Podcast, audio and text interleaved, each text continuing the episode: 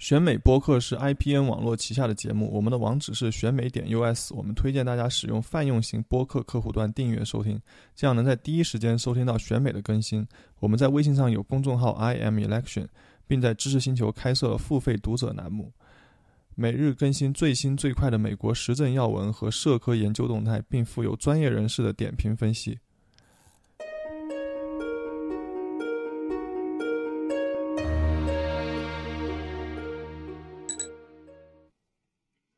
数据带你看美国期中选举，青台议员谁主浮沉？摊开美国国会第一百一十三届、第一百一十四届及一百一十五届的法案提案、议员公开新闻稿、国会记录三组重要数据，我们试图比较川普任内的第一百一十五届国会与过去第一百一十三届、第一百一十四届两届奥巴马任内的国会，在对台相关议题的立场和实际行动呈现何种消长趋势。美国国会十一月六日将举行改选。川普上任后的美国国会在美台关系上与过去几届有极大的改变，最重要的就是通过了《台湾旅行法》等重大法案。但美国国会这一届的表现是否还能延续到下一届？其中一个关键因素就是现任的青台议员，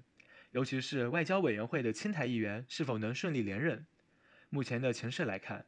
由于川普执政普遍拉低共和党籍议员选情。共和党重量级青台议员多面临连任危机，甚至因此宣布退休，放弃连任。但由于民主党重量级青台议员选情仍保持优势，如果期中选举民主党获得多数，外交委员会只是换青台的民主党籍议员坐庄，主席可能将由青台的民主党籍议员担任。本文所称青台议员有数据分析上的定义，经过抓取所有国会议员的青台提案、联署、新闻稿。及国会记录后，经过加总，众议员取前三十名，参议员取前十名进行分析。从美国众议院台湾法案及发言会诊表可以看出，前三十名亲台议员中几乎都是外交委员会成员。共和党的重量级亲台众议员的确有被川普拖累的现象。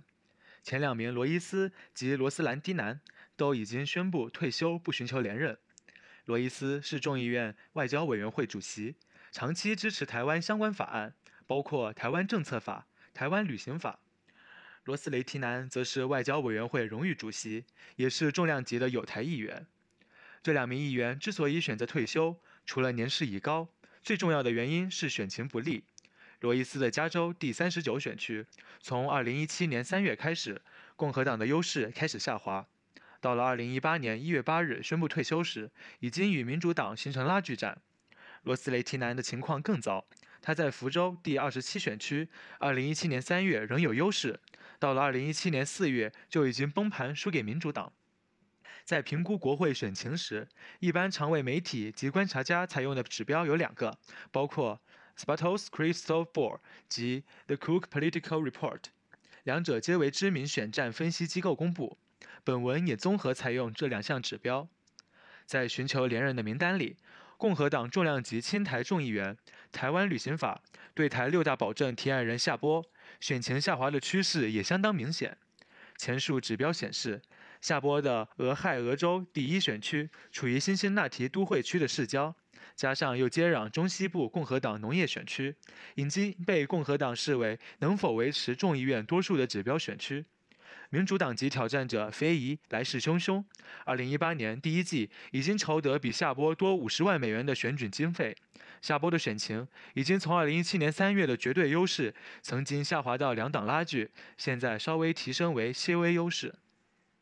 值得注意的是，排名第十五的爱荷华第四选区共和党籍众议员金恩，金恩并非外交委员会委员，但由于出身爱荷华州农业区，因农产品贸易而与台湾关系良好。今年九月底，美台双方签署的十五点六亿美元大豆采购意向书，金恩就扮演重要角色。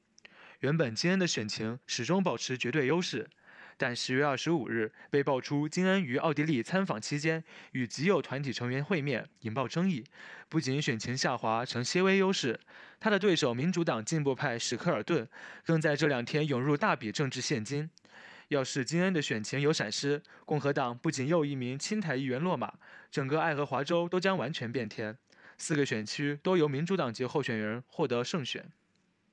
另一个值得关注的是共和党众议员罗拉巴克，虽然他不在本文定义的三十名亲台议员范围内。近年来与台湾有关的提案联署发言数都不多，但因为他长期反中，并且今年六月提出美台恢复邦交议案而备受瞩目。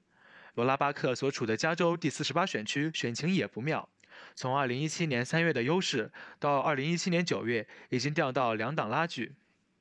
这些共和党指标性议员之所以选情告急，除了都是在都会区边缘的郊区，是民主党力求翻盘的对象之外，主要也因为受到各种进步派运动基层动员的挑战，例如鼓励女性参政的民间组织艾美丽名单，针对2018年的期中选举做了反推荐名单，罗伊斯、夏波、罗拉巴克都因为反欧奥巴马健保、反两性薪资平等、反堕胎等原因而在名单中。其他两名共和党重量级亲台众议员史密斯及约霍的选情都维持在绝对优势。史密斯在众议院共和党外交委员会中排第二，在罗伊斯退休后，在下一届有可能是众议院外交委员会共和党领袖的接班人。约霍则是众议院外交委员会亚太小组主席。另一方面，众议院民主党重量级亲台议员则选情稳定，艾格尔、席瑞斯、康纳利、薛曼都保持绝对优势。其中，安格尔最为重要。如果民主党期中选举取得多数席位，他可能会成为众议院外交委员会主席。众议院其他的亲台议员则没有很大的变化，例如台湾出生、民主党籍资浅议员的刘云平也是处于绝对优势。在会诊表之外的议员中，除了少数议员之外，也没有大的变动。参议院方面，由于选制的关系，新台议员中仅有四名改选，目前选情都还有优势。但值得注意的是，德州共和党籍参议员克鲁兹，有些选情分析机构已经将他的选情从优势调整为两党拉锯，主要是他的挑战者欧洛克选情不断抗涨。前一阵子，川普拆散无证移民家庭的争议，也对克鲁兹的选情有一些冲击。此外，在表列的参议院前十名亲台议员名单外，外交委员会主席库尔克也是一名亲台议员，但已经宣布退休。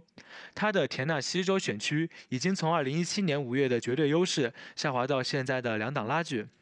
不过，如果下一届参议院由民主党取得多数，外交委员会主席应该会将由外交委员会民主党领袖、台湾连线共同主席梅南德斯担任。所以，从目前期中选举的整体趋势来看，如果共和党输掉期中选举，因为外交委员会仍会由民主党籍的亲台议员主导，仅是换人坐庄；而共和党重量级亲台议员罗伊斯及罗斯雷提南的退选及其他亲台议员的选情不稳，则对未来共和党外交委员会的运作带来冲击。主要的原因是，罗伊斯及罗斯雷提南推动法案的能力都非常强。从美国权威国会观察网站之一 GovTract 的领导力指数来看，满分为一分，越接近一分，代表这个议员让议员联署支持的人数越多。罗伊斯及罗斯雷提南两位，一个是满分一分，另一个是零点九六。他们的退休对于个别亲台法案的推动会有实质的影响。此外，共和党重量级亲台议员退休的退休，危急的危急，共和党内的亲台议员也面临世代交替的问题。除了亲台议员的选情外，美国国会总体对台湾的倾向也值得关注。特别在今年二月二十八日通过《台湾旅行法》，这是继一九七九年《台湾关系法》以来首部通过与台湾直接相关的美国国内法。虽然舆论对《台湾旅行法》评价不一，认为没有约束力，或者美中角力战下的陷阱。但在一九七九年美中建交、联合对抗苏联的边缘政治背景下通过的《台湾关系法》后，将近四十年，有一个问题必须理清：美国再度通过《台湾旅行法》的背后，到底有没有牵涉到美国国会对中美台关系的战略质变？从数据全面分析美国国会第一百一十三届（二零一三至二零一四）、第一百一十四届（二零一五至二零一六）及一百一十五届的法案提案，议员公开新闻稿。国会记录三组重要数据来看，试图比较川普任内的第一百一十五届国会与过去第一百一十三（二零一三至二零一四）、第一百一十四（二零一五至二零一六）两届奥巴马任内的国会，在对台相关议题的立场和实际行动是否呈现消长趋势，得到如下结论：从法案提案及联署人来看，第一百一十五届参众议院对于台湾议题的法制化方式与过去两届相比有极大的不同。从二零一七年一月三日一百一十五届开议至今年十月十日为止，第一百一十五届与台湾相关的提案数目已经为二十八件，超过过去两届，会期还剩三个多月。到了二零一九年一月三日届期结束为止，第一百一十五届的提案可能会成长至三十二件，对比过去两届皆为26件，提案数有明显成长。但从提案联署人数来看，与台湾直接相关的提案中，联署议员人数在一百一十四届以后大幅下降。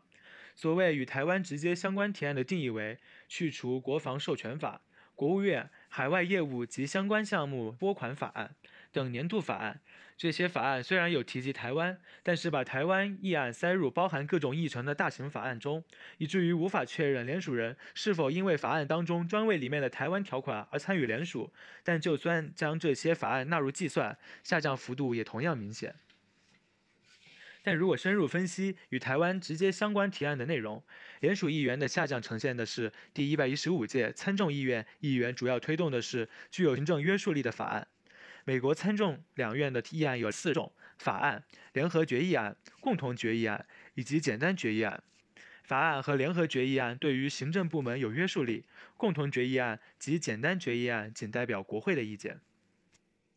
从一百一十三届到一百一十五届，无拘束力的简单议案下降幅度最高。第一百一十三、一百一十四、一百一十五届的联署人数分别为一百一十四人、零人、十一人。从第一百一十三届的一百一十四名联署到第一百一十四为零，即一百一十五届为十一。第一百一十三届的简单决议案是众议院的再确认台湾关系法提案，有一百一十四人联署。当年这个提案主要是在美国弃台论深消沉上的背景下，美国国会稳定台美关系的宣示性提案。换言之，也就是说，到了第一百一十四及第一百一十五届，大环境的变化下，美国国会已经不处理类似议案。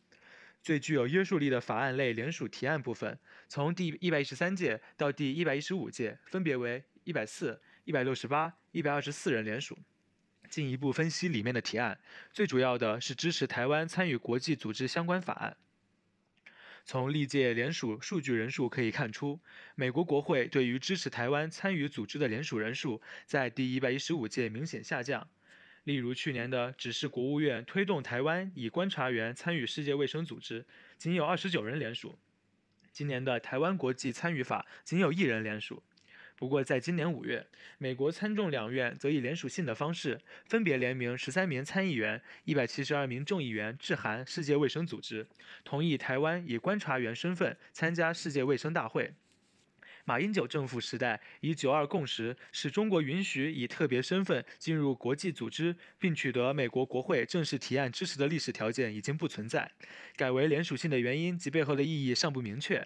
所以，去除支持台湾参与国际组织相关法案后，其他法案的联署人数上升，例如《台湾旅行法》。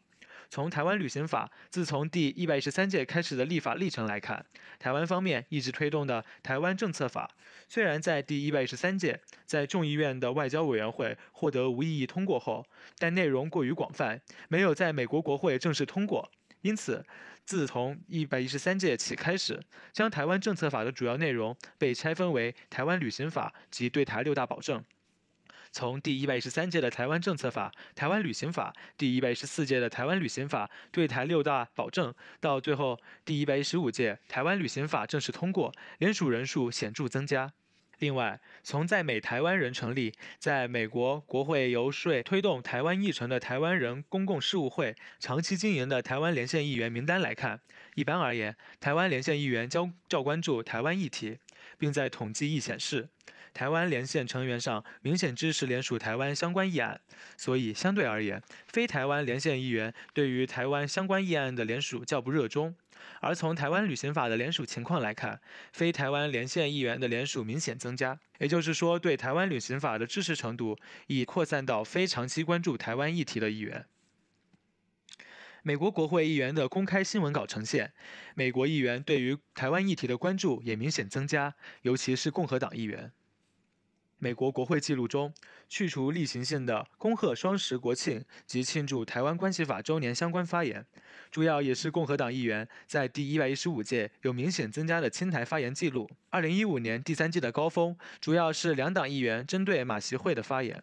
从上述的分析可以看出，第一百一十五届美国国会议员对于台湾议题不仅关注程度提高，在实际的立法行为上也与过去两届有很大的不同，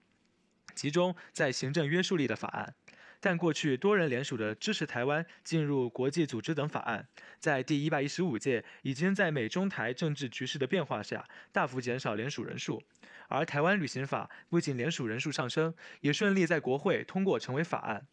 而在对台议题上已经有明显不同言行的第一百一十五届议员，尤其是共和党籍议员，已经因为川普的民调低迷而受到影响。即将在今年十一月六日举办的第一百一十六届国会议员期中选举，将会决定剩下多少亲台派议员，也攸关行政部门在美中台关系上如何和新国会互动。选美播客是 IPN 网络旗下的节目，我们的网址是选美点 US，我们推荐大家使用泛用型播客客户端订阅收听。这样能在第一时间收听到选美的更新。我们在微信上有公众号 i m election，并在知识星球开设了付费读者栏目，每日更新最新最快的美国时政要闻和社科研究动态，并附有专业人士的点评分析。欢迎大家同时收听 IPN 网络旗下的其他精彩节目：一天世界、灭茶苦茶、无次元、陛下观、太医来了、硬影像、流行通信、时尚怪物。谢谢。